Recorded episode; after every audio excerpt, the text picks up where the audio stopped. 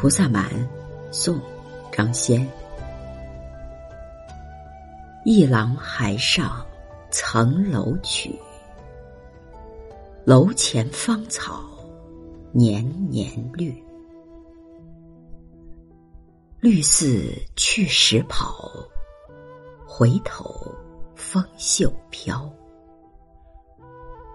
郎跑应已旧，颜色。非长久，惜恐镜中春，不如花草新。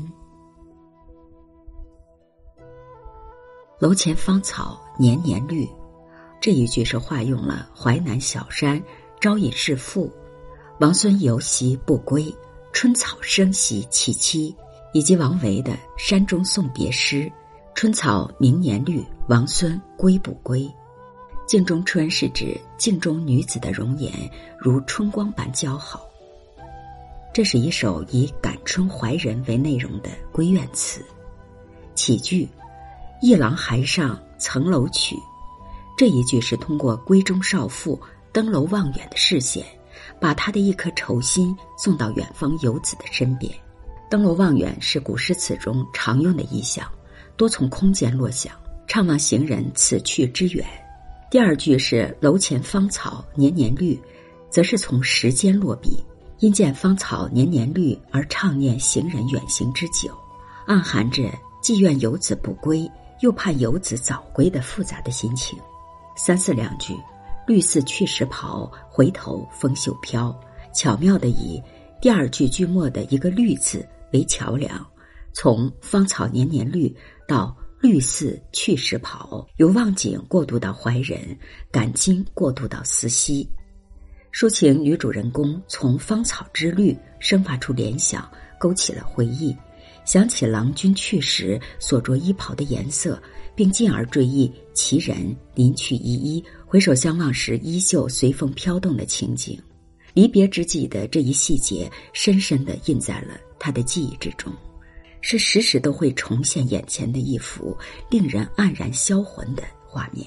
这时因望见芳草绿，想到去年袍，当初的这幅画面又分明似在眼前了。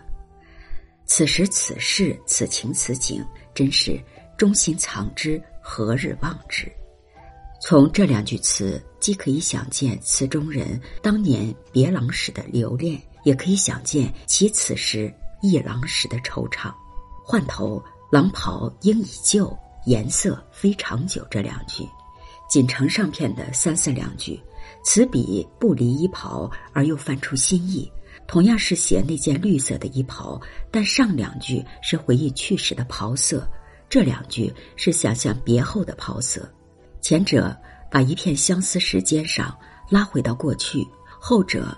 则是把万缕柔情空间上载送到远方，这两句又与上片的第二句中的“年年”两字遥相呼应，也是从时间落笔暗示别离之长久，怕那去时耀眼的绿色已经暗淡无光的推测，又从袍之旧色之退触发青春难驻朱颜易改的感慨，于是自然引出了下面“惜恐镜中春”。不如花草心这两句，把词意再推进一步。词中之人所惋惜恐惧，是一个意义更深广、带有永恒性的人生悲剧，而不仅仅是一次别离的痛苦。离别固然折磨人，但行人终有归来之日，日后相逢之乐还可以补偿此时的相思之苦。至于人生短促、岁月无情，而居者与行者都会在分离中老去，这却是无可挽回、无可补偿的。这两句词则是对照眼前芳草年年绿之景，怨叹人之不如花草，花落了，明年还会开；草枯了，明年还会绿，而人的青春却是一去不复返了。镜中的春容只会年年减色，不会岁岁更新。